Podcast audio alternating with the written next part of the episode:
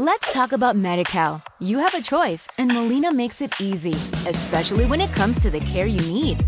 So let's talk about you, about making your life easier, about extra help to manage your health. Let's talk about your needs now and for the future. Nobody knows MediCal better than Molina.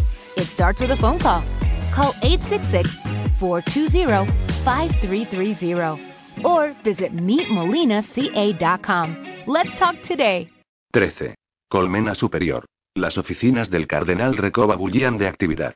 El oficial de enlace del Adeptus Arbites se había instalado en una de las capillas anexas y no cesaba de gritar órdenes a través de su comunicador. Intentaba coordinar las unidades del Arbites con las fuerzas de orden público diseminadas por todo Volcanisultor. Los tres adeptos que componían la unidad principal del departamento Monitorum estaban rodeados de informes y formularios, decenas de adeptos menores iban de un lado a otro llevando mensajes para organizar las líneas de abastecimiento de las tropas que estaban desembarcando en aquel mundo colmena.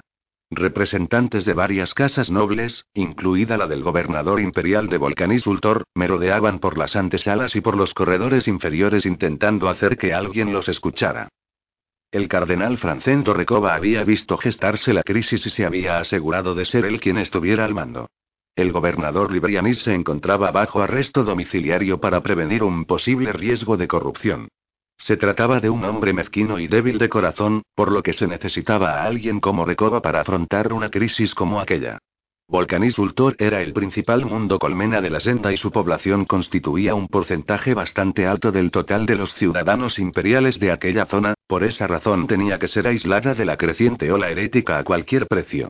Recoba era el único hombre que gozaba del respeto y la autoridad natural suficientes como para custodiar el planeta, y el único capaz de organizar una fuerza militar defensiva que estuviera preparada cuando la crisis estallara y las legiones del enemigo hicieran acto de presencia. Hacía años que Recoba predicaba entre sus semejantes la idea de que la eclesiarquía solo podía hacer cumplir el verdadero culto imperial si contaba con la suficiente autoridad, tanto temporal como espiritual. El hecho de haber sido elegido para liderar la defensa del principal mundo colmena de la senda, en un momento en el que ésta necesitaba reforzar su fe más que cualquier otra cosa, era una prueba irrefutable. Las oficinas de Recoba ocupaban varios niveles de la colmena superior, la colmena principal de Volcanisultor. Estaban localizadas en la espiral secundaria. La principal, en la que habitaban las familias nobles, incluida la del gobernador, estaba fuertemente protegida por las tropas municipales del orden, apostadas en todas y cada una de las entradas. Las cámaras privadas de Recoba ocupaban tres de esos niveles. Era una zona que él consideraba su reducto personal a la que solo tenían acceso sus consejeros de confianza y los representantes invitados. El resto de las oficinas estaba dividido en enormes salas de recepción y en capillas que Recoba empleaba para satisfacer las necesidades espirituales de la élite de Volcanisultor. Era precisamente en estos niveles donde las autoridades envueltas en la defensa del planeta habían establecido sus bases. Recoba acababa de recibir a la canonesa de la Orden de la Rosa ensangrentada, cuyas hermanas de batalla habían desembarcado para reforzar las líneas defensivas en torno al lago Rapax, en los alrededores de la colmena superior. Unos cuantos oficiales de la Guardia Imperial estaban intentando tener acceso a la zona privada de Recoba con el fin de coordinar a los regimientos que en aquellos momentos patrullaban las zonas de riesgo y formaban posiciones defensivas. En aquel momento la crisis parecía estar a mucha distancia. Recoba estaba sentado en su cámara revisando algunos informes que acababa de recibir. Aquella estancia estaba decorada como un dormitorio de lujo, a pesar del hecho de que Recoba nunca dormía allí y solo la utilizaba para recibir a sus consejeros de confianza. Sabía que le sentaba bien retirarse a sus cámaras privadas cuando todo lo que había a su alrededor estaba en plena confusión. Debía mantener la cabeza fría por encima de todo. Sería mucho más fácil centrarse en los detalles, 100 víctimas por un lado, 100 supervivientes por otro y Recoba dio un trago de vino importado de Gravia, de una buena cosecha, que había reservado para una crisis, y volvió a concentrarse en revisar el estado general de Volcanisultor. Recoba comprobó que se había perdido el contacto con casi la mitad de los niveles de la colmena Tertius, ya que habían sido invadidos por una masa de trabajadores bajo la influencia de algún movimiento mesiánico popular. El cardenal movió la cabeza e hizo un gesto de desaprobación. Tenía la esperanza de que el cierre de todas las rutas de acceso supondría el final de los problemas para aquella colmena, pero ahora parecía que los supervivientes corrían el riesgo de perder la cabeza a causa de aquella oleada de herejía. Tendría que enviar a la sección de exploradores del 12 Regimiento de Metalor para evitar que la locura se extendiera. El siguiente informe que recogió de su escritorio era un comunicado del coronel al mando del séptimo regimiento de infantería de Salten, en el que pedía disculpas por no poder destinar a sus tropas a la defensa de Volcanisultor, pues debía implicarse activamente en las defensas de Salten. Recoba lanzó un suspiro. Ahora tendría que pedir un par de favores a varios miembros del clero de Salten, de ese modo le demostraría al coronel que unas pocas palabras por parte de los predicadores del regimiento podían hacer que su posición se tambaleara. Alguien llamó a la puerta de madera de la cámara y Recoba levantó la vista muy molesto. Adelante, dijo bruscamente. Un servidor doméstico abrió la puerta con una mano de cromo pulido. Acto seguido, el diácono Ionías entró en la estancia. Era un hombre joven pero ambicioso, en quien Recoba confiaba como mensajero y como asesor. Su santidad dijo Onías. Hay alguien que necesita hablar con usted urgentemente. Recuérdale a ese alguien que aquí seguimos ciertos protocolos. Mi tiempo es muy valioso. Si es tan importante, dile que hable con el abad Torello. Ese es el problema, su santidad repuso Onías, su rostro redondo estaba visiblemente enrojecido. Dice que tiene la suficiente autoridad como para dirigirse a usted directamente. Yo no tengo tiempo para ahí. Para mí sí tiene tiempo, cardenal. Aquella voz resonó desde detrás de Onías y acto seguido un hombre entró en la habitación pasando junto al joven diácono. Era alto y de constitución fuerte, de rostro afilado, rasgos nobles y ojos inteligentes. Vestía un abrigo reversible decorado con bordados de armiño y un uniforme de oficial de color verde con varios cuchillos enfundados en el pecho. Sus botas de cuero sintético brillaban como el cristal. Disculpe mi intromisión, su santidad dijo gentilmente e inclinando la cabeza. Pero será más fácil conseguir lo que buscamos si tratamos personalmente el uno con el otro. Traigo noticias cruciales para la defensa de Volcanisultor, así como para la supervivencia de toda la senda. Al oír estas palabras Recoba se sintió algo menos ofendido. ¿A qué autoridad representa? Tengo el honor de traerle noticias de la Santa Orden de la Inquisición del Emperador, afirmó el visitante al tiempo que extraía de su abrigo una pequeña escarapela de la Inquisición. Soy el inquisidor Goligren Sarvalinov, y me temo que nuestro enemigo puede ser mucho más peligroso de lo que ustedes suponen. Las almenas de la fortaleza de Trepitos se veían lóbregas y frías. Aquellos bloques de granito oscuro eran como dientes mellados incrustados en los límites de la fortaleza, alrededor de la cual se extendía una ciudad decrépita y taciturna que se perdía en la planicie yerma de color marrón grisáceo. Hubo un tiempo en el que Trepitos era hermosa, pero ahora se mostraba caduca y moribunda. La fortaleza aún se erguía imponente con sus infranqueables muros y sus enormes puertas protegidas por barbacanas y emplazamientos para cañones, pero ahora incluso las piezas de artillería se habían oxidado y el destacamento que se encargaba de ellas había desaparecido hacía ya mucho tiempo. La fortaleza había estado allí desde antes de que el Ordo Hereticus la eligiera como cuartel general de la Inquisición en la senda, pero ahora era difícil imaginarla rodeada de algo que no fuera una lenta y lúgubre decadencia. Alaric se encontraba en lo alto del almenaje, su sentido de la vista potenciado escudriñaba la luz trémula sobre el límite del horizonte del océano que se extendía a una cierta distancia. El Rubicón brillaba como una moneda de plata en el cielo, directamente sobre su cabeza, y había luces que brillaban a lo largo de las zonas habitadas de la ciudad. El viento se colaba entre las almenas y seguramente la mayoría de los hombres estarían helados hasta los huesos, pero Alaric apenas lo notaba. Estaba muy cerca. Él lo sabía.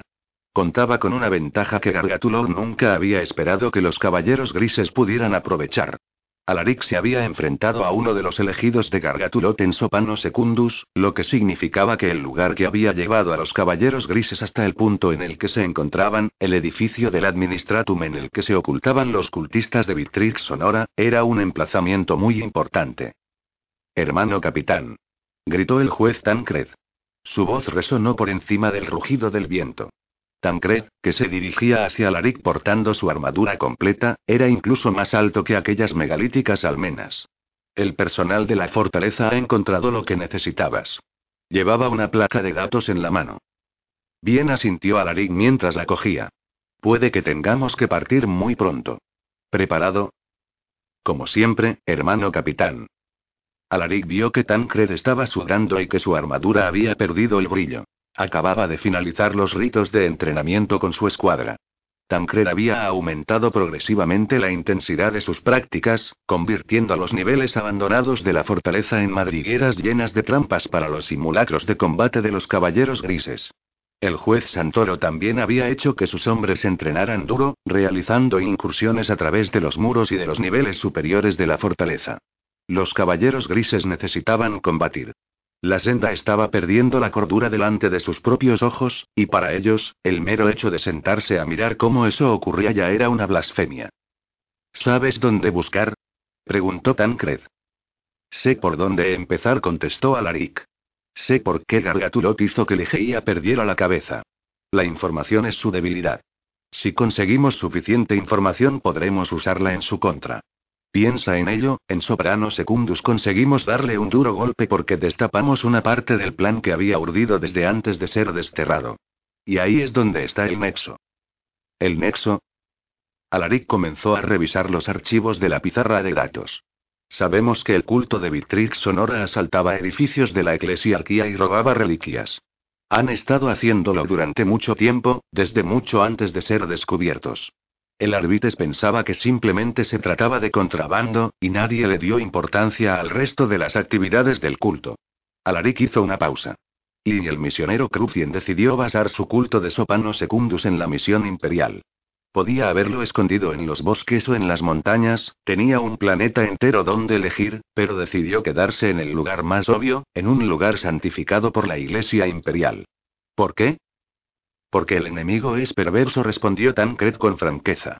No seguía por la lógica. No solo me refiero a Sopano Secundus. ¿Por qué aquí? Alaric extendió los brazos señalando a su alrededor. La última vez que Gargatulot pudo reinar se escondió en Corión Noveno. Aquello estaba en el extremo más aislado del Segmentum Pacificus, nos llevó más de 100 años dar con él. Pero ¿por qué la senda? Hay lugares mucho más aislados, hay sectores del espacio completamente vacíos en los que podía haberse escondido.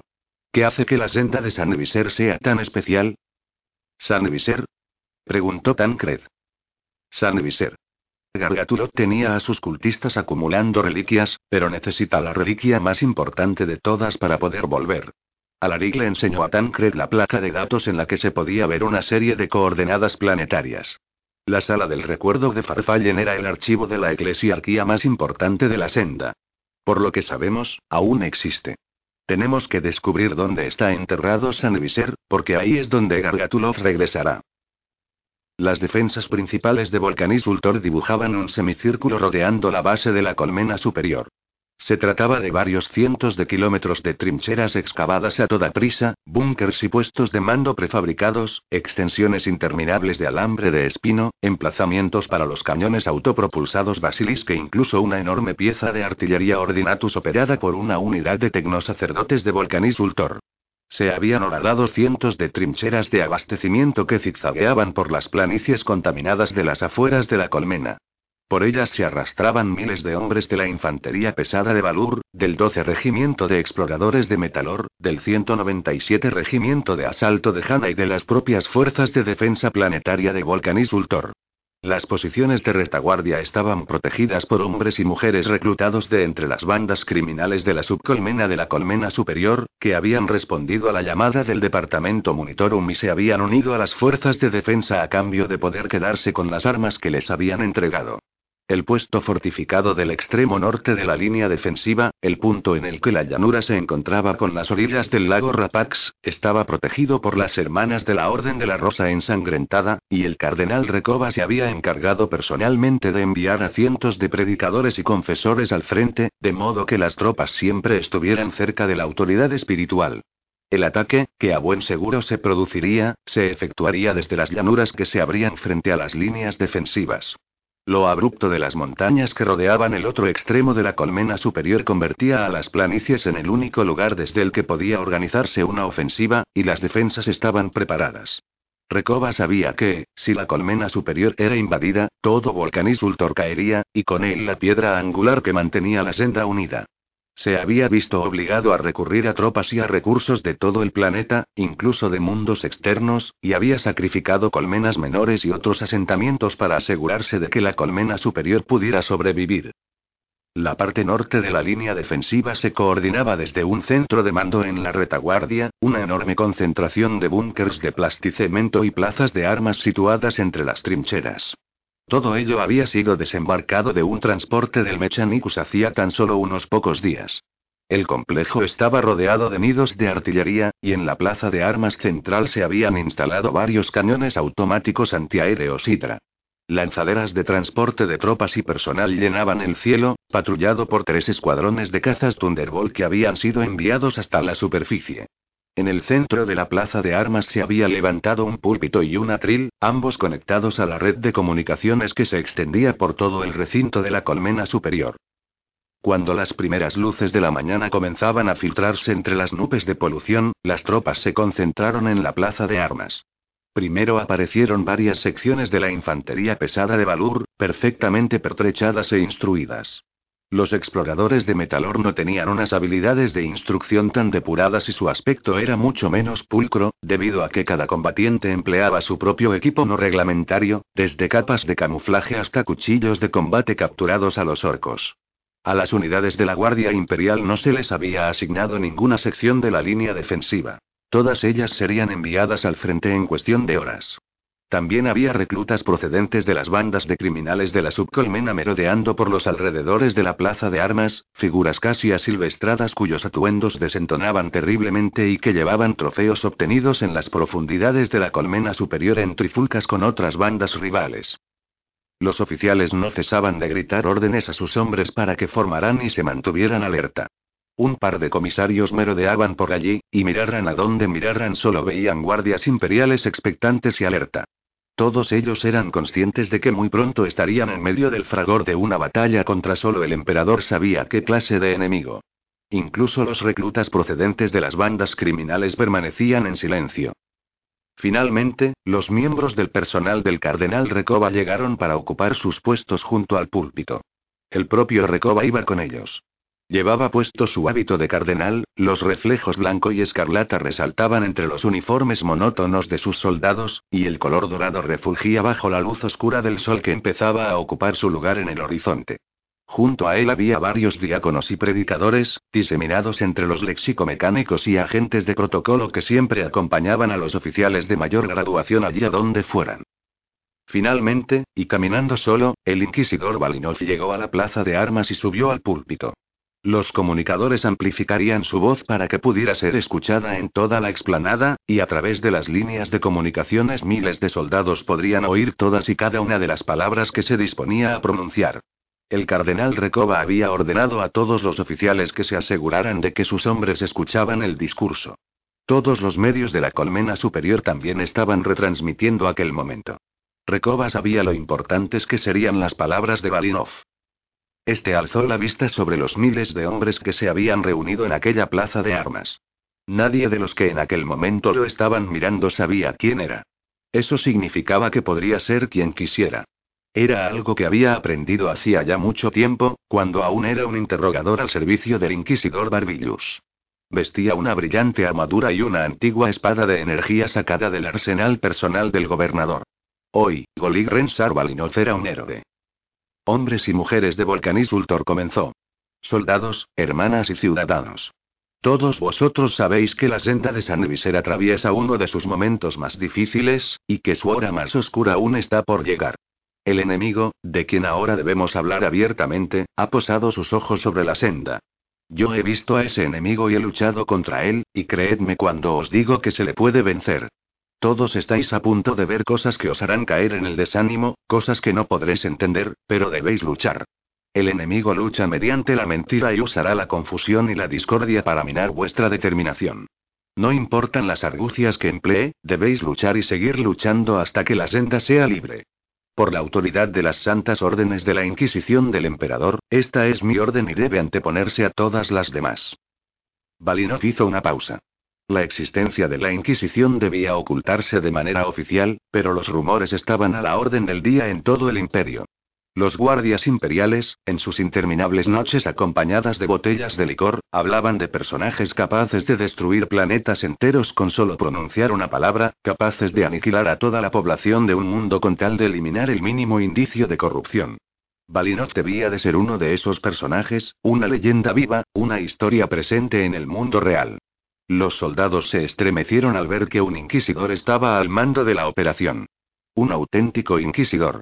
Incluso el léxico mecánico que estaba tomando nota de las palabras de Balinov tuvo que detenerse durante un momento. Pero hay una verdad mucho más oscura que debo confesaros. Todos habéis oído hablar de los Adeptus Astartes, héroes de imperio, defensores de la humanidad. Balinov sabía muy bien que aquella gente había oído hablar de ellos, pues las tropas de Valur habían luchado junto a los cónsules blancos durante la crisis de Rana, y las capillas de la colmena superior tenían vidrieras en las que se podía ver a los ultramarines que, siglos antes, habían aniquilado a todos los rebeldes de la colmena Oceanis. Si los inquisidores eran los protagonistas de las historias oscuras que se contaban en las noches regadas con alcohol, los marines espaciales eran los protagonistas de las historias que los niños escuchaban con los ojos abiertos como platos. Todos vosotros conocéis la historia de la herejía de Horus, cuando el enemigo robó las mentes de miles de millones de personas y se enfrentó en una guerra civil a los súbditos temerosos del emperador. Es mi deber confesaros que los marines espaciales fueron en gran medida los culpables de ese conflicto. La mitad de sus tropas sucumbieron ante el enemigo y marcharon junto a Horus. Balinov dejó que esas palabras calaran en las mentes de los que lo escuchaban. La historia imperial, tal y como se le transmitía a los ciudadanos comunes que no necesitaban saber gran cosa, pasaba por alto los detalles sobre la herejía de Horus y sobre las legiones traidoras de marines espaciales que sucumbieron ante el caos. Balinov alzó de nuevo la voz, podía ver cómo los ojos de los soldados lo miraban sorprendidos. Para todos ellos decir aquellas cosas resultaría una herejía, pero para un inquisidor eran revelaciones. Durante diez mil años, esos marines traidores han estado alimentando su rencor. Ahora están regresando, el ojo del terror se ha abierto y los ojos del enemigo han vuelto a posarse sobre nuestra galaxia. Los marines traidores piensan que la senda es el talón de Aquiles del imperio. Piensan que con la mitad de nuestras tropas destinadas en el ojo pueden hacer lo que les plazca con nuestros mundos y nuestros hogares. Si podemos detenerlos aquí conseguiremos enviarlos de vuelta a la oscuridad, y la mano del enemigo, que es la mayor amenaza para la senda, desaparecerá con ellos. Debo confesaros esto porque los marines traidores se dirigen hacia aquí, hacia Volcanis Ultor. He sido enviado por los cazadores de demonios de la Inquisición para asegurarme de que comprendáis al enemigo contra el que os disponéis a enfrentaros. Estarán aquí dentro de muy poco. Hubo un tiempo en el que fueron los mejores soldados del imperio, pero ahora han sido corrompidos sin remedio y no esperan encontrar resistencia alguna. Contamos con la ventaja del factor sorpresa. Esa es la razón por la que nos disponemos a luchar esta batalla y por la que debemos ganarla. Se están repartiendo documentos informativos a todos los oficiales. Debemos conocer el aspecto y los distintivos de nuestro enemigo. Movidos por su arrogancia muestran orgullosos los símbolos de su herejía. Su distintivo es la espada y el libro, como si fuera una parodia de la élite que fueron antaño, y se hacen llamar a sí mismos caballeros grises. Traerán consigo demonios y hechicería oscura, pero nosotros contamos con los corazones de los ciudadanos imperiales y con la voluntad de acero del emperador. Balinov podía percibir la creciente mezcla de emociones miedo, ya que todo guardia imperial había oído hablar de los marines espaciales pero nunca habría esperado ver alguno en persona, y mucho menos tener que enfrentarse en combate a su legendaria fuerza. Orgullo, porque ellos eran los únicos en quienes el imperio confiaba para detener a los traidores. Turbación, ya que de pronto la defensa de una ciudad colmena se había convertido en una cruzada contra las fuerzas de la oscuridad liderada por un héroe del imperio. Tomad vuestras posiciones, obedeced las órdenes, mantened la fe en el trono de Terra y no tengáis piedad con el enemigo, pues es aquí donde aplastaremos su voluntad y donde empezaremos a forjar nuestro nuevo futuro.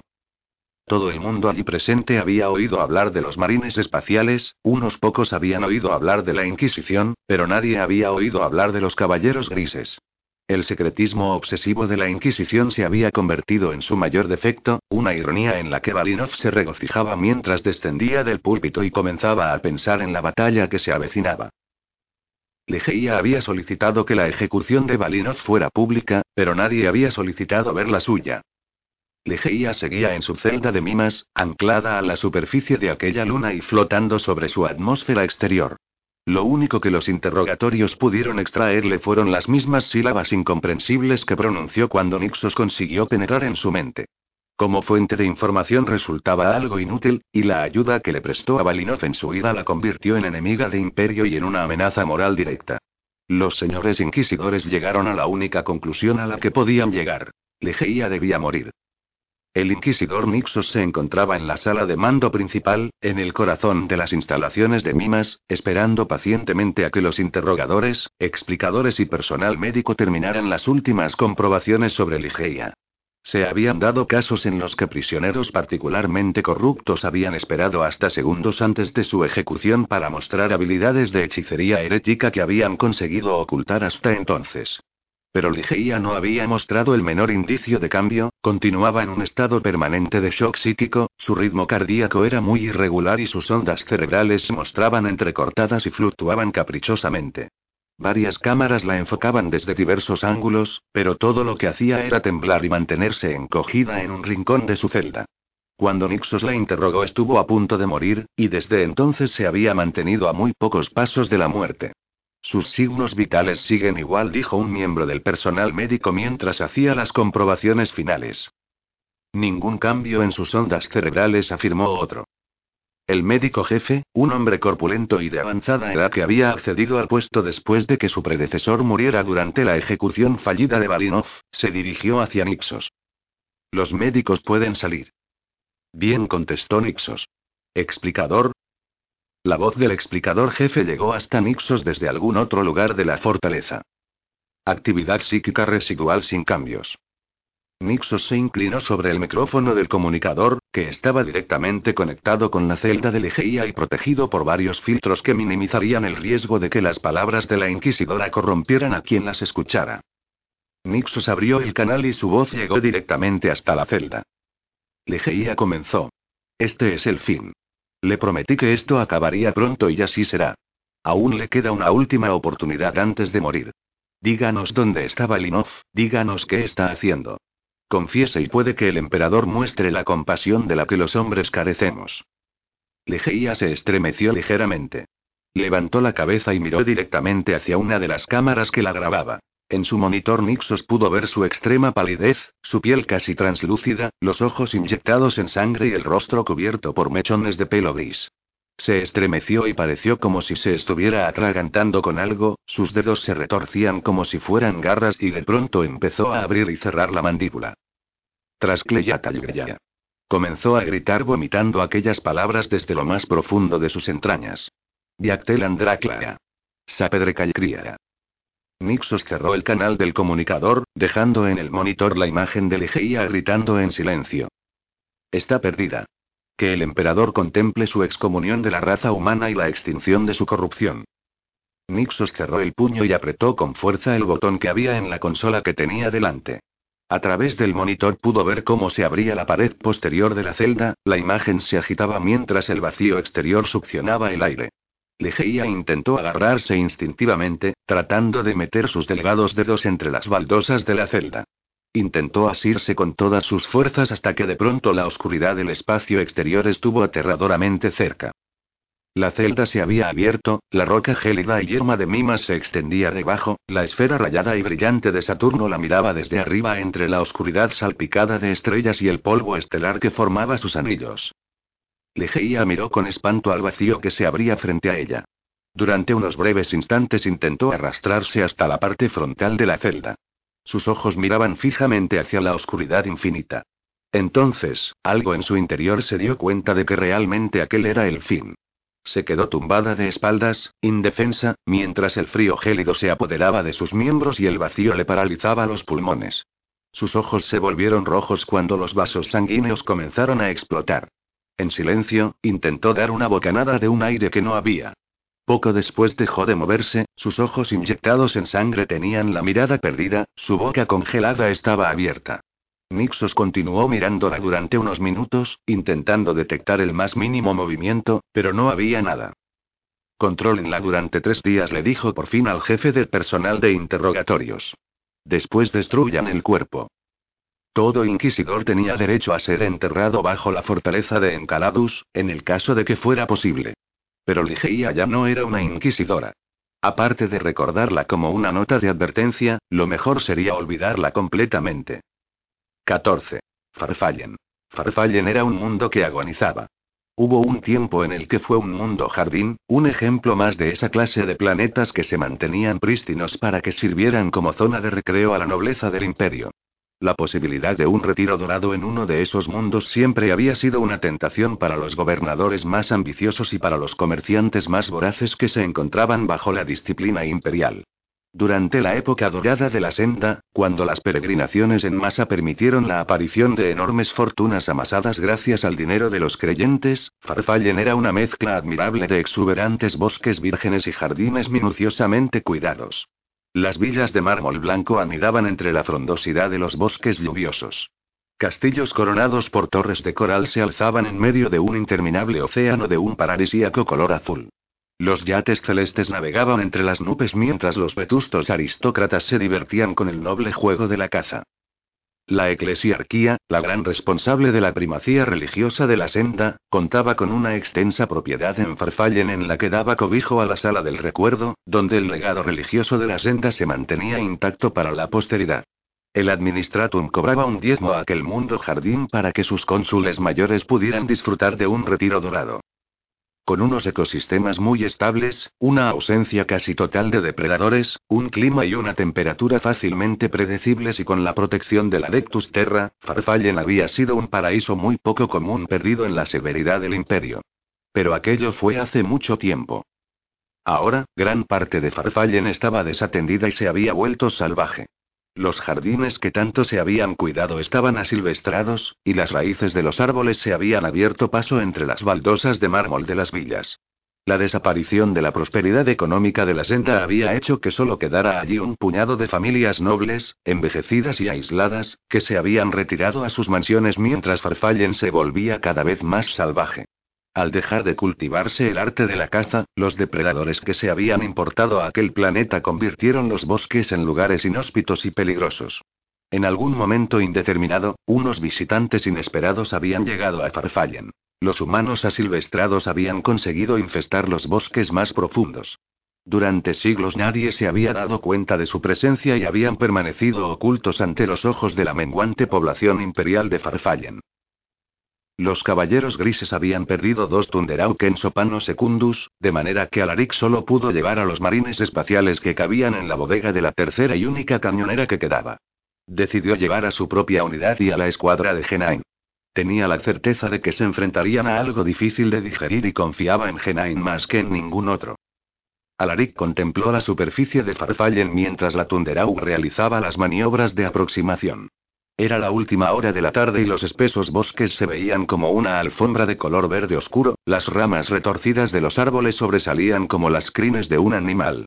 Viendo la espesura de aquellos bosques era fácil entender por qué las tribus salvajes se habían ocultado allí, alejadas de los ojos del imperio, donde finalmente habían sido corrompidas. El bosque se veía pasar a gran velocidad bajo la Tunderauki Alaric pudo ver en el horizonte la sala del recuerdo. Había sido construida en un acantilado que se alzaba sobre la cúpula del bosque, era una silueta cuadrada tallada en la pared rocosa. Unas enormes ventanas de arco miraban hacia el bosque como ojos sin vida, bajo un enorme frontón tallado que representaba a antiguos héroes de la eclesiarquía aplastando a acólitos del caos bajo sus pies. Mientras la Tunderau realizaba las maniobras finales, Alaric pudo ver los primeros signos del caos sobre Farfallen. Las luces de hogueras encendidas a nivel del suelo centelleaban sobre la roca. Los mástiles carbonizados marcaban los lugares donde una vez habían ondeado los estandartes.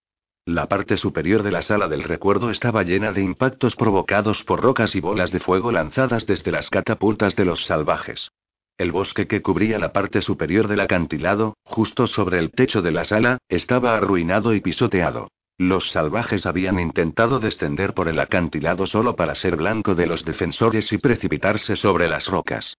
Aún podían verse cuerpos destrozados y amoratados en los salientes del acantilado, testimonio de las primeras fases del ataque. La sala del recuerdo, el baluarte imperial más reconocible de todo Farfallen, estaba en estado de sitio. El control de la sala ha respondido a nuestros mensajes, dijo el piloto del Mayeus desde la cabina de la Tunderauk. Si la tripulación del Mayeus destinada en el Rubicón había lamentado la muerte de dos de sus pilotos en Sopano Secundus, desde luego no habían dado muestras de ello. Tenemos permiso para aterrizar en la cubierta superior. Adelante, dijo Alaric. Las tropas instruidas por el Mayeus eran una raza peculiar.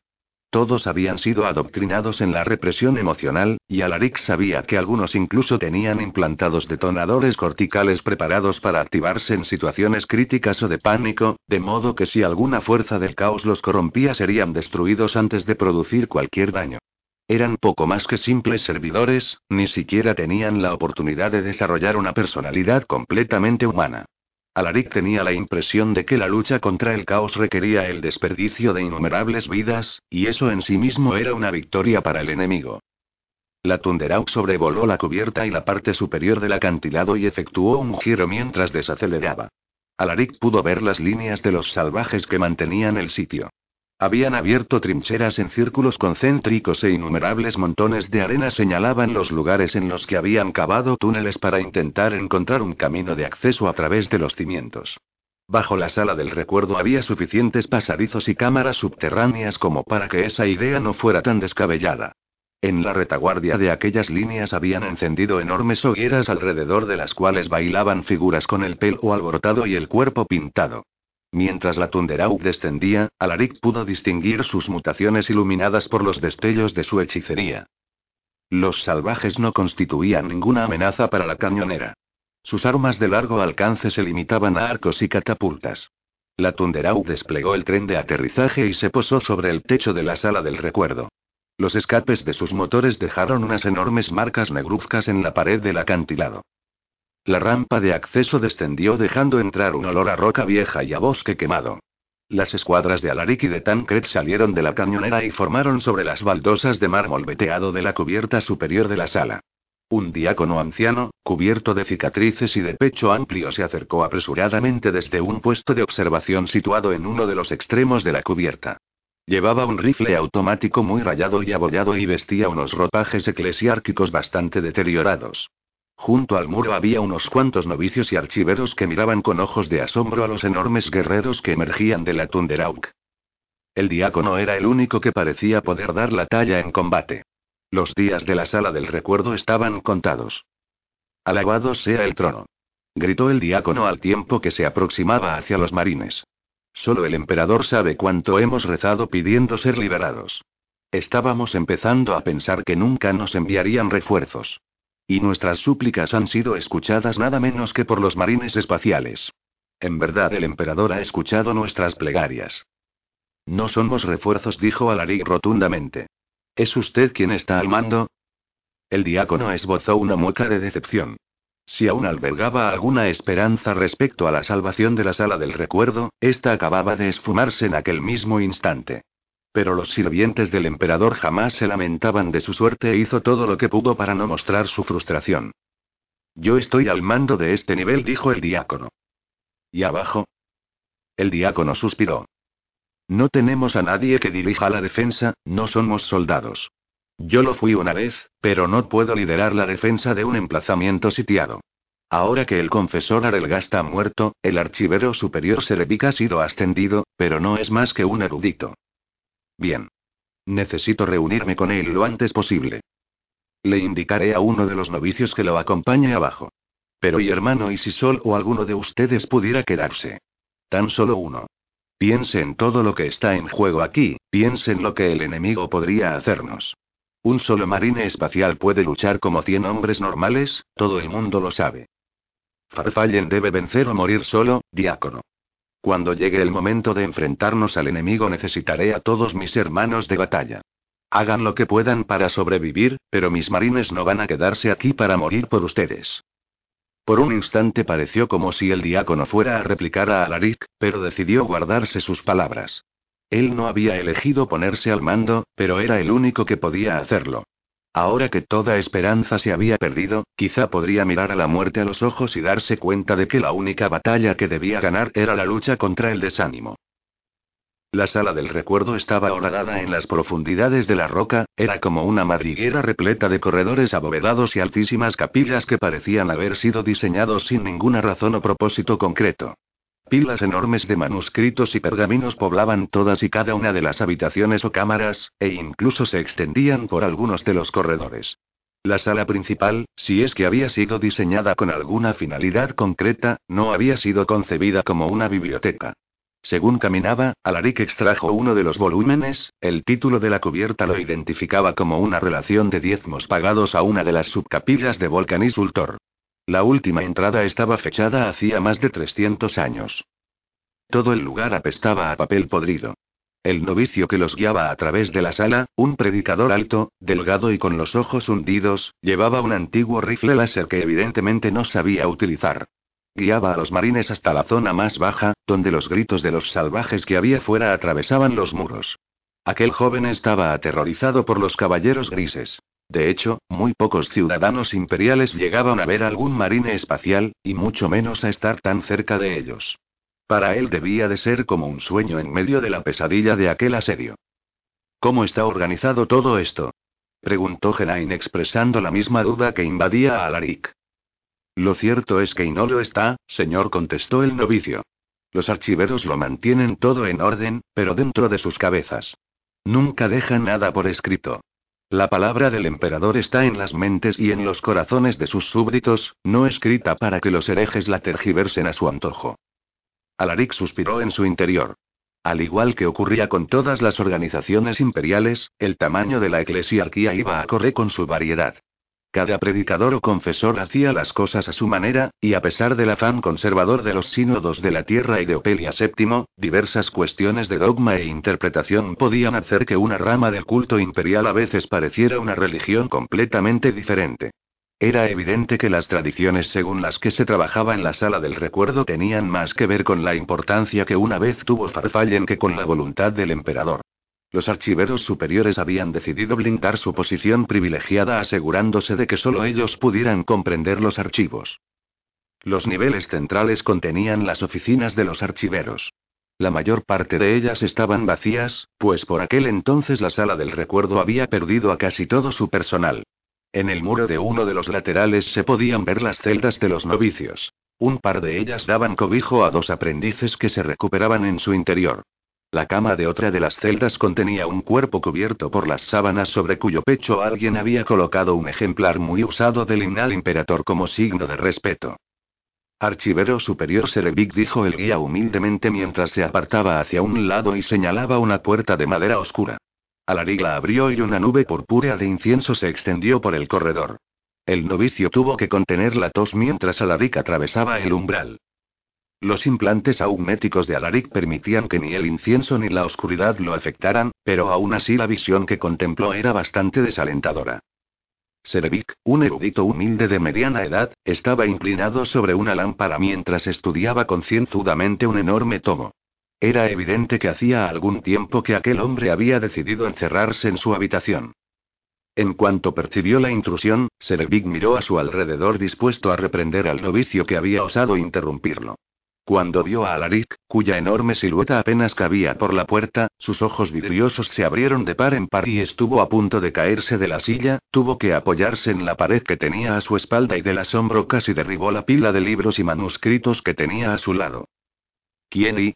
Que el trono nos asista. Alaric entró en la habitación. Vio que la cama estaba sin hacer y que había papeles tirados por todas partes y montones de libros apilados contra las paredes. Archivero Serevic, Superior y archivero superior Lavanian Serevic. Bien. Hermano capitán Alaric, de los caballeros grises al servicio de la Inquisición del emperador. ¿La Inquisición? Pero y aquí todos somos sirvientes temerosos del emperador, no hay necesidad de... Alaric levantó la mano. No hemos venido a juzgarlo. La oscuridad se está cerniendo sobre la senda y para poder enfrentarnos a ella necesitamos que nos proporcione cierta información. Serevic intentó reponerse, pero aún le temblaba la voz. Incluso desde aquí se pueden oír sus cánticos en mitad de la noche. Dicen que su príncipe ha regresado. Y no les falta razón. Va a reaparecer en algún lugar de la senda, pero podremos luchar contra él si conseguimos averiguar dónde. La misma escalada de violencia que se está produciendo aquí se ha extendido por todas partes, y no nos queda mucho tiempo. Todos los archiveros han muerto. Ya hemos sufrido demasiadas pérdidas. Pero no perderemos esto. El príncipe de las mil caras se alzará sobre la tumba de San Viser. Hubo una larga pausa. No existe tal tumba. Alaric se inclinó amenazante sobre Serevic. El príncipe necesita el cuerpo de San Viser para regresar, esa es la única razón por la que está en la senda. Hermano capitán, no existe tal tumba, no hay ningún santo, y el hecho de que la senda esté a punto de desaparecer lo demuestra. Hace tiempo que fuimos abandonados. Serevic se armó de valor. Aquel era un momento para el que había estado preparándose desde hacía tiempo, lo que significaba que era algo muy importante para él, pues era evidente que no estaba capacitado para liderar la defensa de la sala. ¿Qué es lo que ha pasado aquí? preguntó Alaric. La Inquisición del emperador no puede ayudarnos, hermano capitán. La Iglesia Imperial debe seguir su propio camino. Muy bien. Alaric se volvió para dirigirse al juez Genain, que aguardaba en la puerta. Quemad todo esto. Serevic ahogó un grito. ¿Quemarlo? Pero y todo esto es sagrado, es nuestra y. La sala del recuerdo no va a resistir y este conocimiento caerá en manos del enemigo. Si no es beneficioso para el emperador, entonces debe ser reducido a cenizas. No puede ser. Es imposible. Esto es un sacrilegio. La palabra sagrada debe preservarse. Quemar todo esto es una herejía. Lo primero que pensé, dijo Alaric con mucha cautela, fue que los archiveros simplemente querían asegurar sus posiciones privilegiadas. Pero esa no es la razón por la que mantienen todo este conocimiento almacenado tan solo en sus memorias. ¿No es cierto, Serevic? El hermano Hondurin había activado su incinerador y una pequeña llama azulada ardía en la parte frontal. Usted está aquí para proteger todo este conocimiento, está aquí porque la eclesiarquía sabe algo sobre la senda, y sobre San Viser y Gargaturot, y quieren que se mantenga en secreto.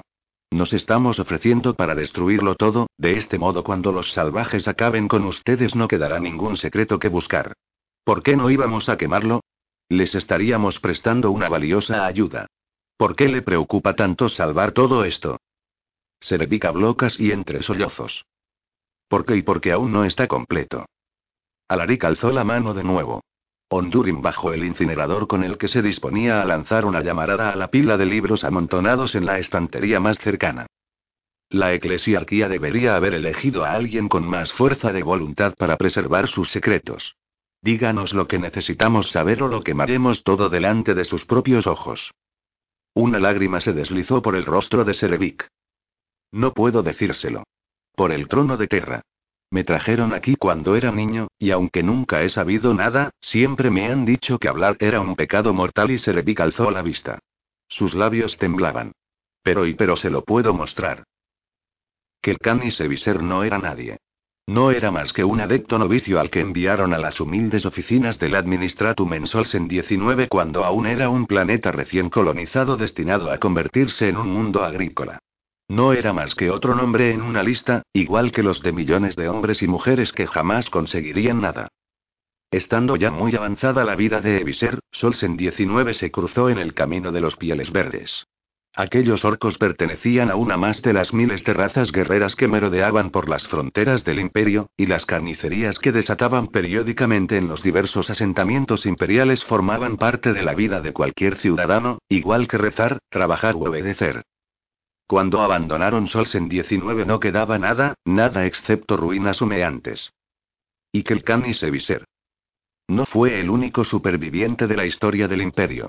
En torno a estos personajes se levantaban verdaderos mitos.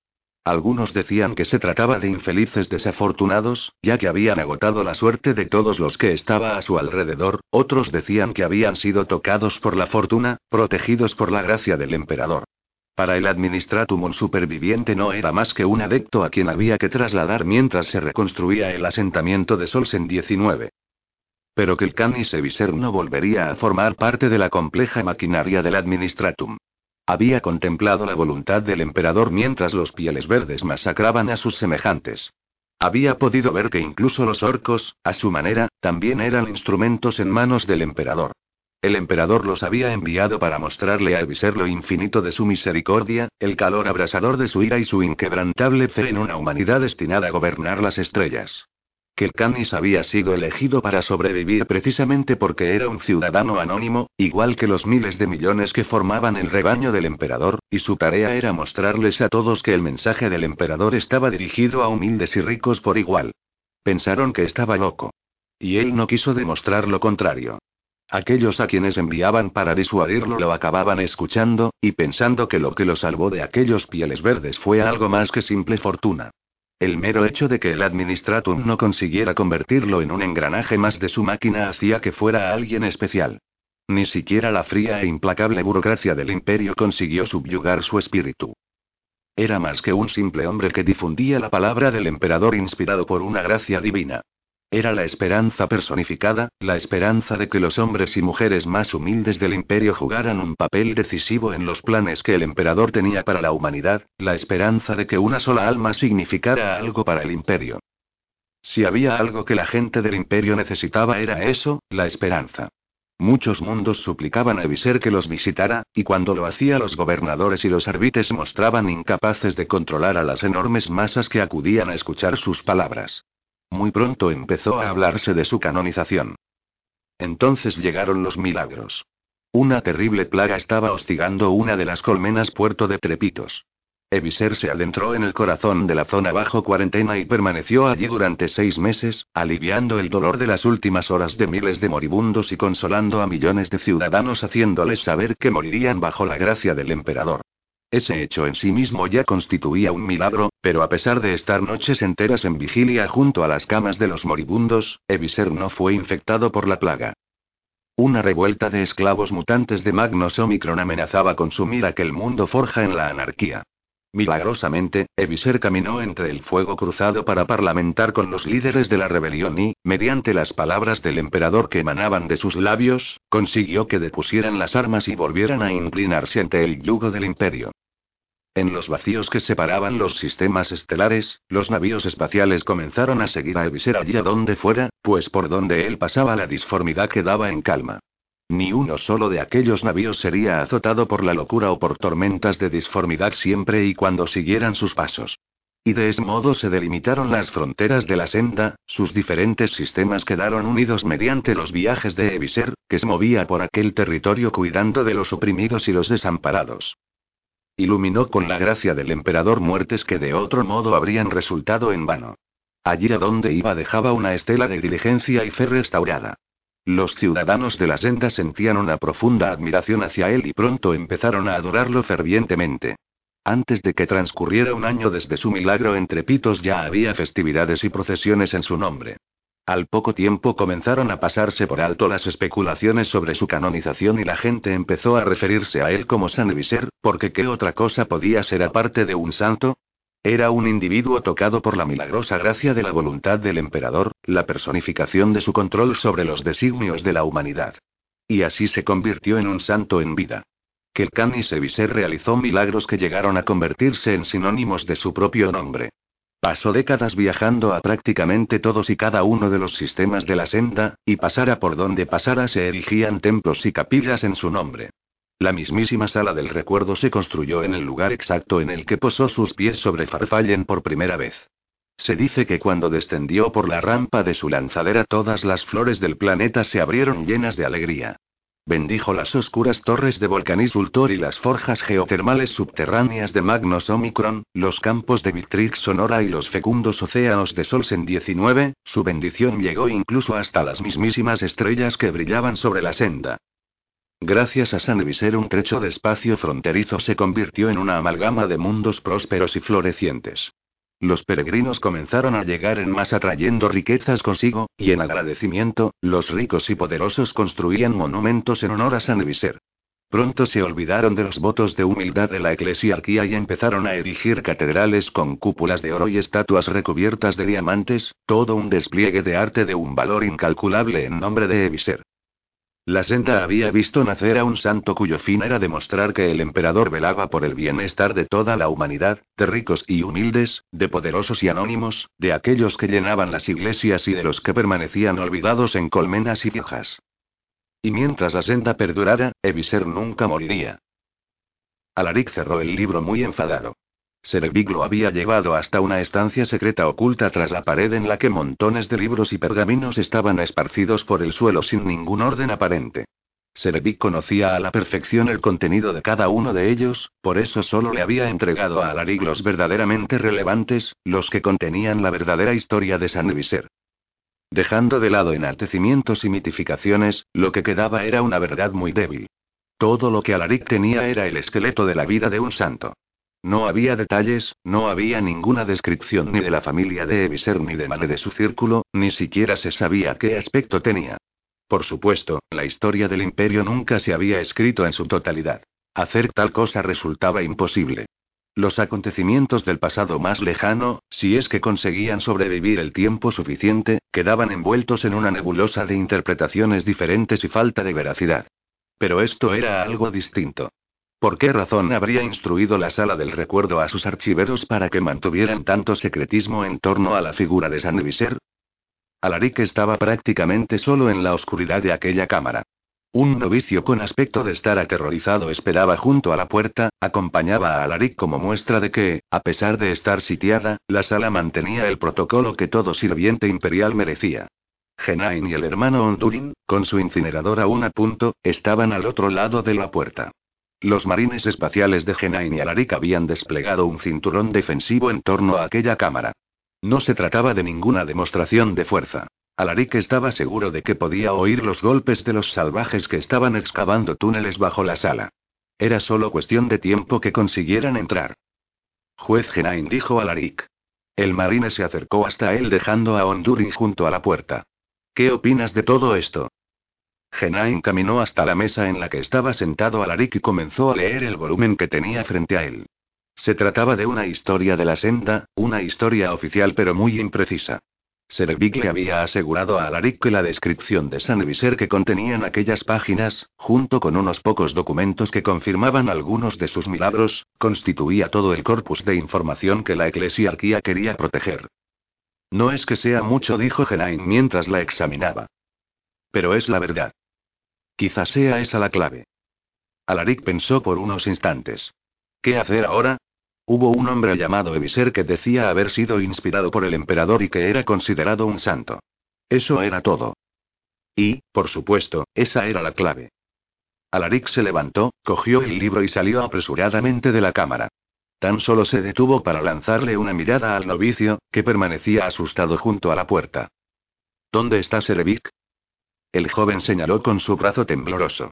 Alaric comenzó a caminar en la dirección que le había indicado, a través de una galería alargada y de techo bajo cuyas paredes estaban cubiertas de páginas arrancadas de libros prendidas en las vigas de madera o adheridas a la roca.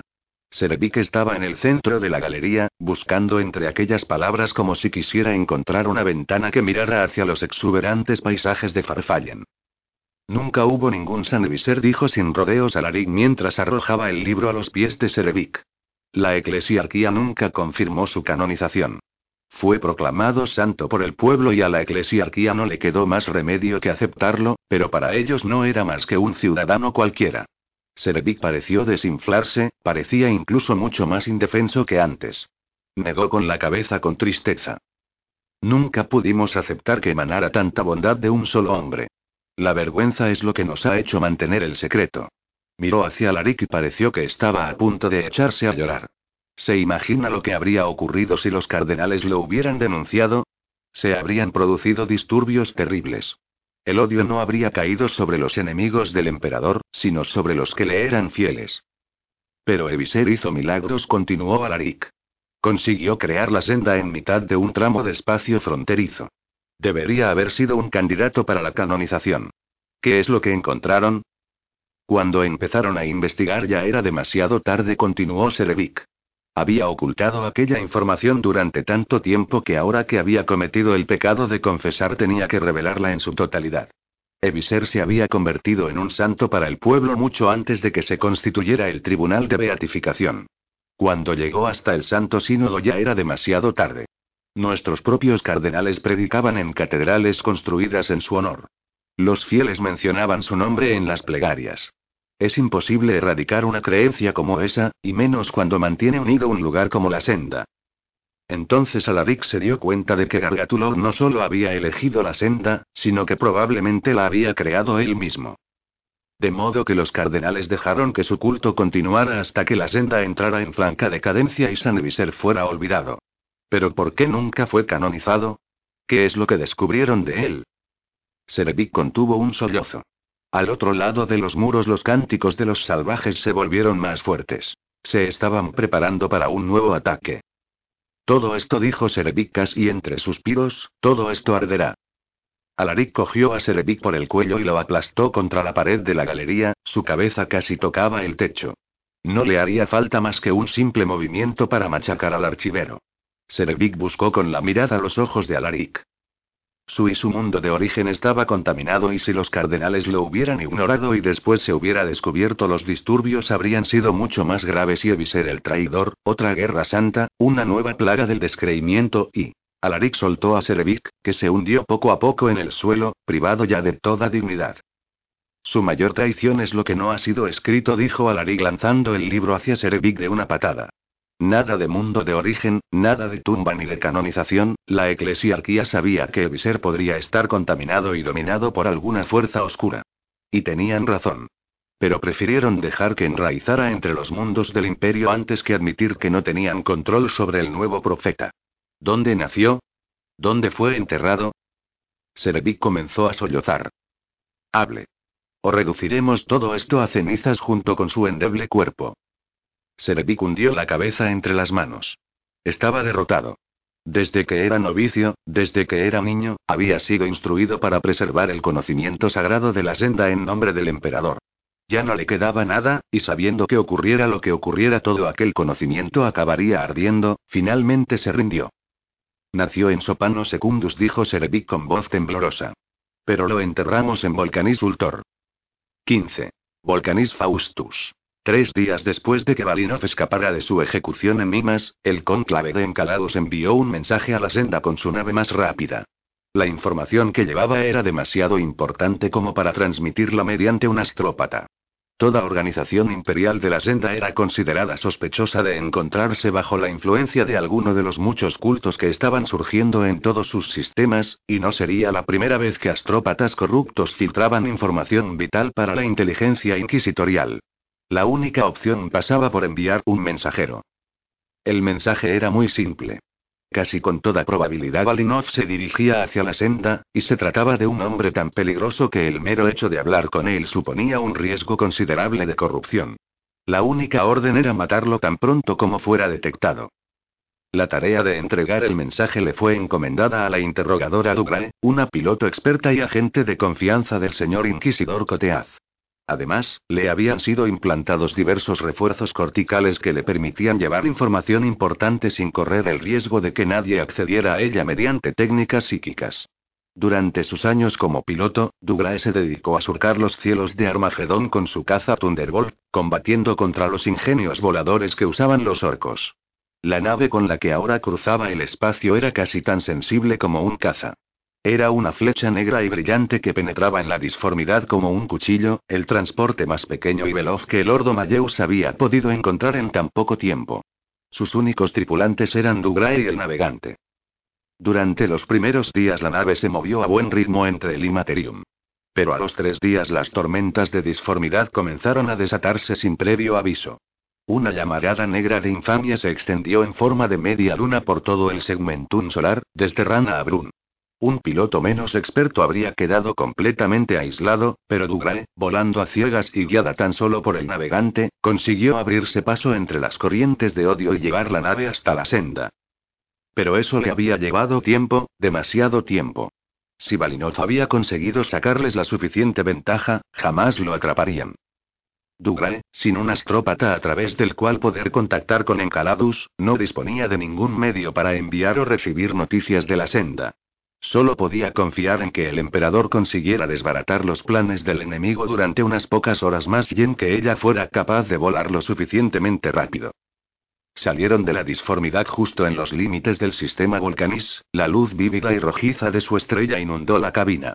Volcanis Ultor era el centro de autoridad más importante de la senda, y una vez que el gobernador y los cardenales fueran advertidos, la siguiente parada sería la fortaleza inquisitorial de Trepitos. Desde el primer momento se hizo patente que la situación en la senda había empeorado, podían verse naves de la Marina Imperial por todo el sistema, sin duda enviadas allí para tratar de controlar la creciente ola de actividad del caos.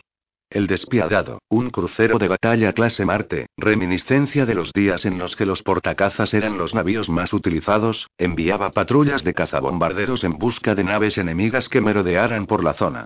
El crucero de clase lunar llama divina, junto con los tres cruceros de escolta de la clase espada del escuadrón de absolución, se mantenía orbitando en torno a Volcanis Ultor. Al no contar con ningún astrópata, Dugrae no podría contactar con ellos hasta que no se aproximara más. Por esa razón estaba muy intranquila. No habría naves del caos rondando por aquel sistema que acabarían con ella sin ningún miramiento si es que la encontraban. Tomó la decisión de no acercarse a Volcanis Ultor hasta que consiguiera obtener más información mediante las comunicaciones de corto alcance de las naves pequeñas que circulaban entre los cruceros. Decidió dar una vuelta de reconocimiento en torno a Volcanis Faustus, un planeta rocoso, yermo y abrasador que se encontraba en la órbita más cercana a la estrella Volcanis. Todos los mensajes que pudo interceptar hablaban de capitanes muy nerviosos a la espera de un conflicto inevitable, como si las fuerzas del caos que había en la senda se estuvieran agrupando para iniciar una guerra abierta. El personal de mantenimiento estaba realizando turnos dobles para preparar las naves más viejas para el combate. Las piezas de artillería escaseaban y el departamento Monitorum era incapaz de suministrar combustible a todos los cazas. De entre las sombras de Volcanis Faustus de pronto apareció la maltrecha y altiva silueta del despiadado, el viejo caballo de batalla. Al detectar aquella nave recién salida de la disformidad, el despiadado desplegó tres unidades de caza que se acercaron hasta ella. Cuando la tuvieron dentro de su radio de alcance, escanearon la nave de Dugrae y enviaron un mensaje muy simple. El sistema Volcanis no era seguro. Los cazas procedentes del despiadado escoltarían a Dugrae hasta el puerto espacial de la colmena principal de Volcanis Ultor. Dugrae le agradeció su ayuda al líder de la escuadra y apagó los motores mientras los cazas la rodeaban y adoptaban una formación de escolta. Mientras orbitaba desprotegida, el capitán del despiadado ordenó a sus cazas que abrieran fuego, convirtiendo la nave de Dugrae en una nube de plasma que se extendió por el espacio. Con ella también murió el mensaje que debía transmitir, el que decía que el hombre que se hacía llamar Inquisidor Valinov era en realidad un sirviente del caos. Golig Rensar Valinov miró el triángulo que parpadeaba en la pantalla. Representaba a la nave que acababa de ser destruida. Los cuadrados azules representaban los cazas del despiadado, que se mantuvieron merodeando por la zona durante un par de minutos mientras sobrevolaban los restos de la nave.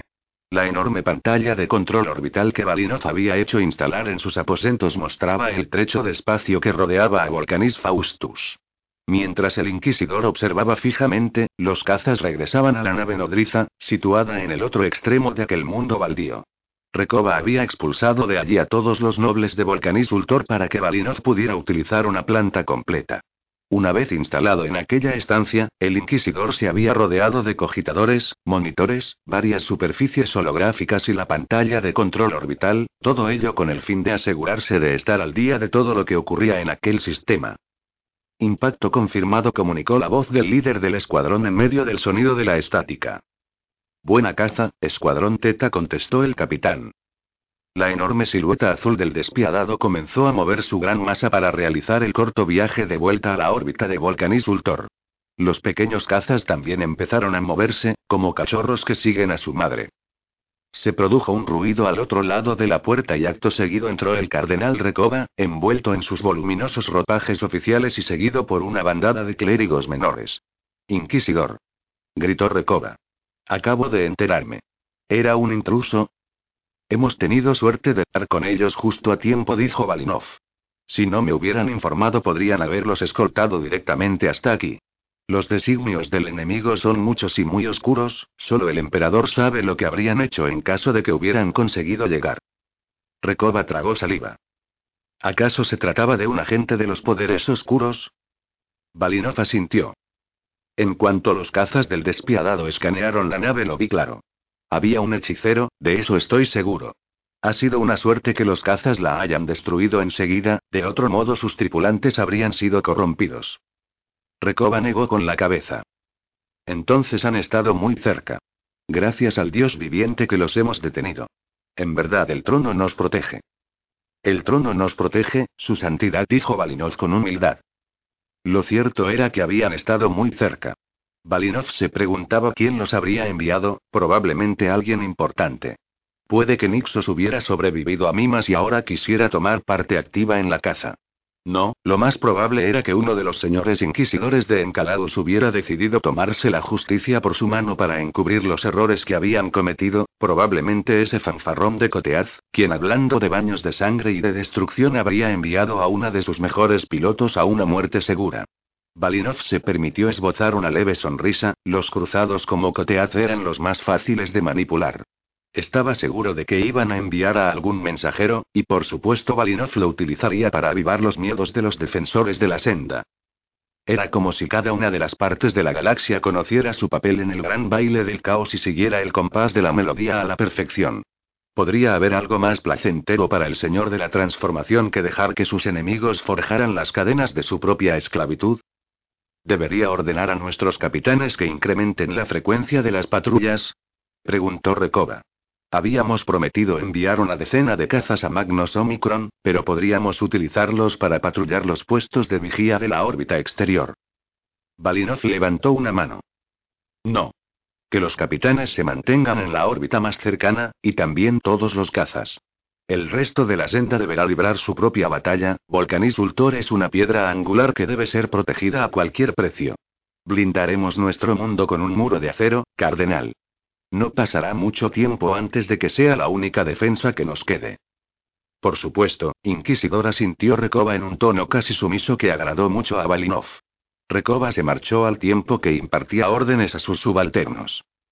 Golig Rensar Balinov miró la pantalla de control orbital una última vez antes de apagarla, sabía que el espacio vacío dejado por aquella nave representaba la muerte de la última esperanza para la senda.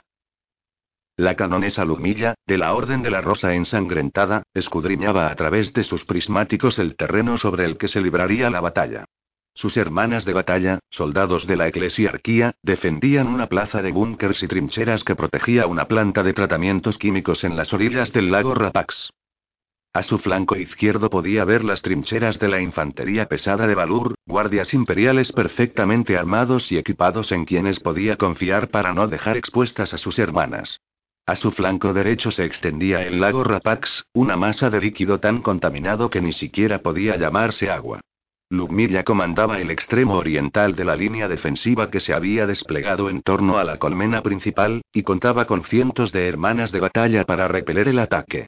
Con la excepción de los marines espaciales, muchos consideraban a las hermanas de la Decta Sororitas como las tropas más efectivas del imperio. Perfectamente entrenadas y equipadas con sus armaduras de exterminador y con sus bolters, muy pocas fuerzas podrían lidiar con las hordas del caos de manera más efectiva. La llanura que se abría frente a la capital era un terreno baldío e irregular manchado por las heridas de siglos y siglos de contaminación. Había sido desecado y machacado hasta que lo único que quedó fue un desierto rocoso salpicado de dunas de ceniza. En la lejanía se alzaban unas colinas oscuras que daban cobijo a la pequeña colmena Verdadus. Pero tras Lumilla se alzaba el verdadero premio de Volcanis Ultor, la colmena superior, la sede del gobierno de aquel planeta, del sistema y de toda la senda. La batalla podría terminar en cuestión de minutos si los ordinatus dispuestos en las planicies que rodeaban la colmena pudieran dirigirse hacia las tropas enemigas en cuanto éstas aterrizaran, de ese modo podrían lanzar sobre ellos todas sus cabezas nucleares. Sin embargo, Lumilla sabía que eso no ocurriría. El ataque sería liderado por los marines del caos, los herejes de las legiones traidoras, que recurrirían a la velocidad y a la fuerza de los marines espaciales para adentrarse en las líneas de defensa antes incluso de que muchos de los defensores supieran que habían aterrizado. Esta batalla no se ganaría en la llanura sino a golpe de bayoneta. El ataque debería ser repelido entre las trincheras de los defensores. Lumilla miró hacia las líneas defensivas, que habían sido construidas en un tiempo récord por los equipos de trabajadores de la colmena. Estaban emplazadas en una planta de procesamiento de plasticemento que formaba un bastión que se extendía hasta la orilla del lago. Lumilla había dispuesto varias escuadras de hermanas vengadoras en el tejado de la planta para que desplegaran fuego de cobertura con sus volters pesados y sus cañones de fusión. Dos lanzamisiles exorcista protegían la entrada de la planta, y varias escuadras de hermanas estaban parapetadas entre las defensas de rococemento. No podrían entrar en la planta debido a sus depósitos de productos químicos volátiles, pero nada conseguiría traspasar sus defensas. Alrededor de la planta se extendían largas líneas de trincheras. Frente a ellas, incrustados en la planicie, había bloques de rococemento dispuestos para evitar un ataque con caballería acorazada. En algunos puntos, los bloques habían sido extraídos para canalizar dichos ataques, de ese modo las divisiones acorazadas quedarían atrapadas en medio de un fuego cruzado procedente de las escuadras de hermanas vengadoras y de la artillería antitanque operada por las tropas de Valur. En caso de necesidad, las hermanas que ocupaban las primeras líneas de trincheras podrían retirarse a los búnkers prefabricados que tenían detrás, dispuestos en los cráteres donde habían sido depositados desde la órbita cuando se prepararon las defensas. Para poder romper las líneas, los atacantes tendrían que atravesar diversas trincheras y varias decenas de búnkers. Las tropas de Valur contaban con varios cuerpos de reserva que podrían reforzar las líneas más atrasadas en caso de que los atacantes consiguieran llegar tan lejos, de ese modo las hermanas ocultas en los búnkers podrían cargar por sorpresa contra la retaguardia de los atacantes. Ese era el plan. Pero Ludmilla sabía también como cualquiera que los planes solo eran planes hasta que se efectuaba el primer disparo, pero se necesitaría un asalto colosal para poder penetrar la línea defensiva por ese punto, probablemente el tramo mejor defendido, donde las hermanas habían conseguido desplegar una barrera tan impracticable como las propias aguas del lago Rapax. Lumilla miró a las tropas de Valur mientras se preparaban para la inspección por parte de uno de los comisarios del regimiento, una figura vestida con un uniforme negro que tenía autoridad para ejecutar a cualquiera, ya fuera oficial o soldado raso, que fuera sospechoso de eludir su deber para con el emperador. En la lejanía, Lumida podía oír su voz mientras pronunciaba diferentes discursos para cada uno de los batallones que inspeccionaba. El enemigo se acercaba, decía. Intentaría apoderarse de sus mentes incluso aunque destrozara sus cuerpos. Cualquiera que no diera la talla cuando el enemigo tratara de entrar en su mente tendría suerte de recibir un balazo en la cabeza por parte de sus propios compañeros. Esta sería una batalla por las almas, no solo un mero enfrentamiento físico. Lumira dejó sus prismáticos y volvió a ascender por la escala que daba acceso al búnker principal. Dos de sus celestiales, hermanas de élite que servían en su escuadra de mando, estaban en posición de firmes junto a la entrada mientras la hermana superior Lágrima esperaba para poder hablar con la canonesa. Canonesa dijo entonces con una leve inclinación de cabeza. Las serafines están en sus puestos. Lágrima lideraba las escuadras de hermanas serafines, unidades expertas en el combate cuerpo a cuerpo y equipadas con retroreactores para poder desplazarse a los puntos más conflictivos de la batalla. Ellas serían las encargadas de desplegar un contraataque contra cualquier unidad enemiga que atravesara las primeras líneas de trincheras. Quiero que se dé prioridad a los puntos de unión de las líneas.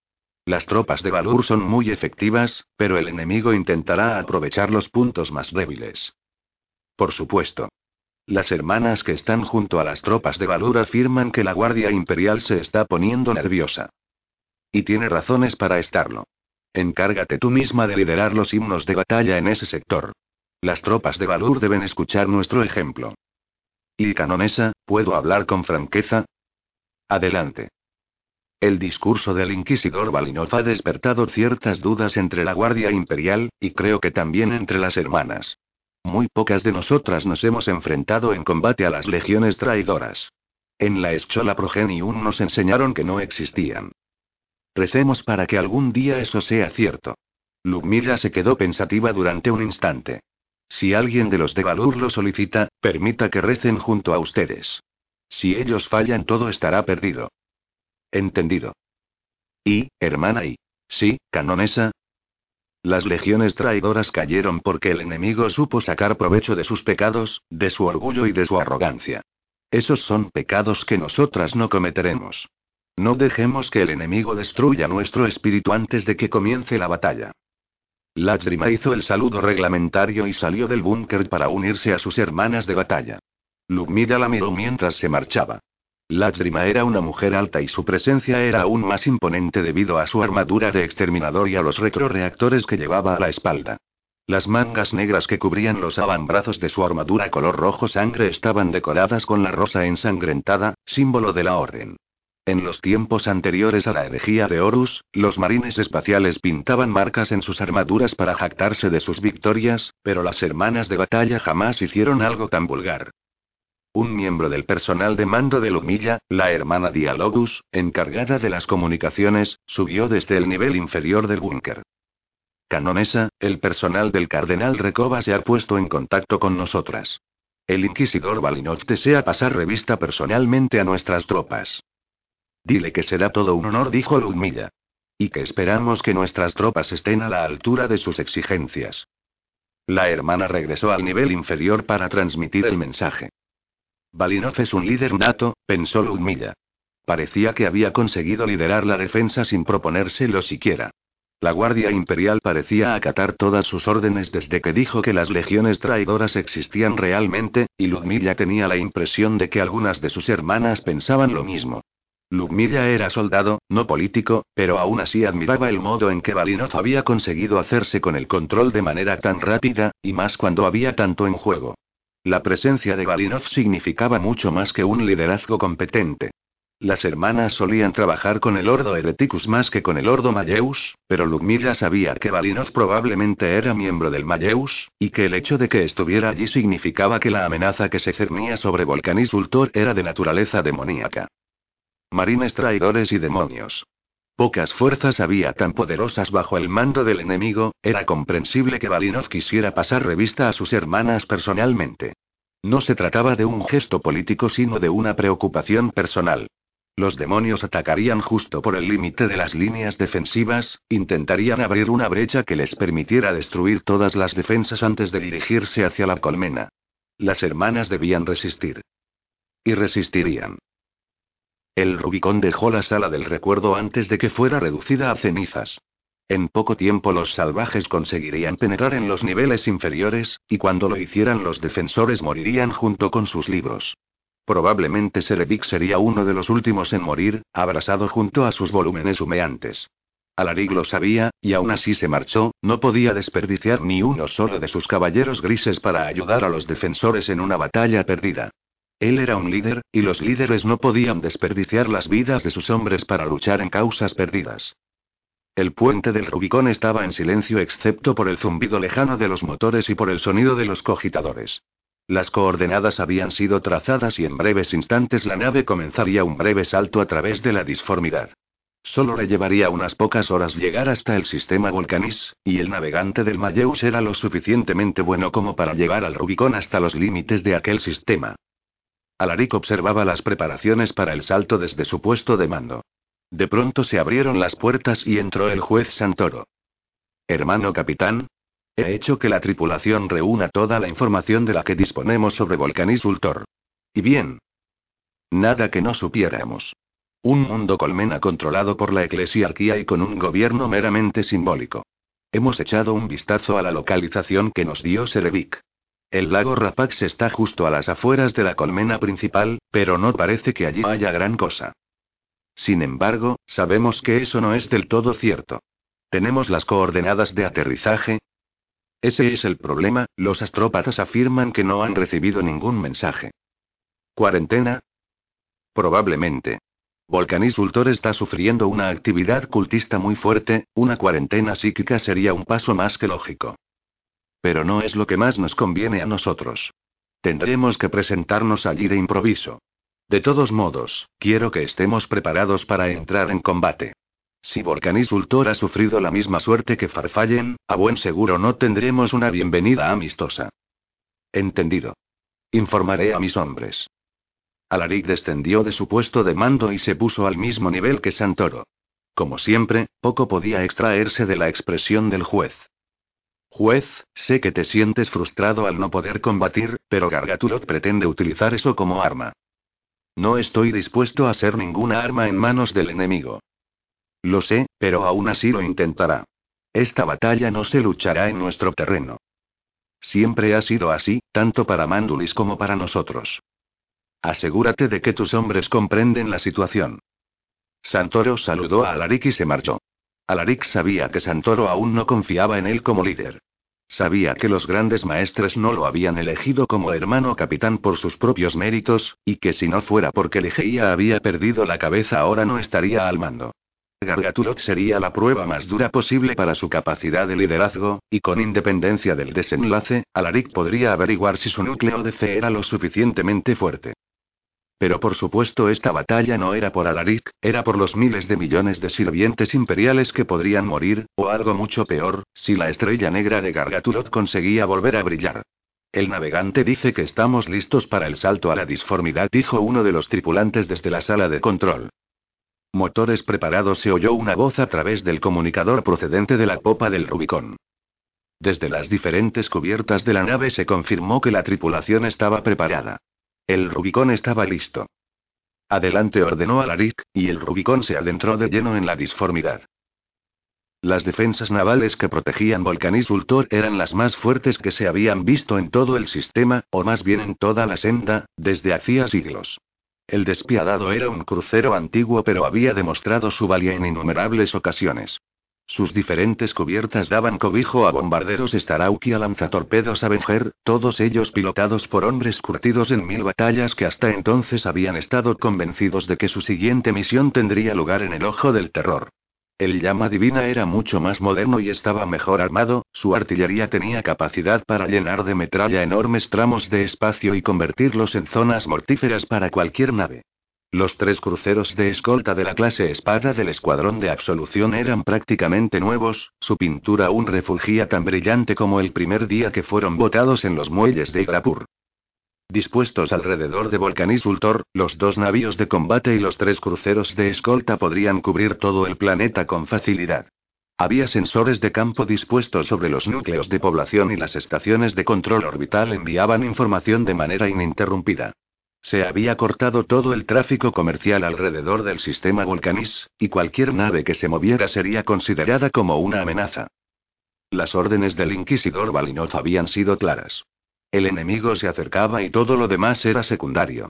Intentaría aterrizar en el planeta, pero el mejor modo de acabar con él sería destruir sus naves mientras estuvieran en órbita desembarcando a las tropas, ya que ese sería el único momento en el que serían vulnerables. Al capitán Grakinko, del despiadado, le gustaba hacer cuentas. Uno de los últimos supervivientes de las purgas de la Strati, Grakinko había visto decenas de enfrentamientos a través de los ojos analíticos de un oficial.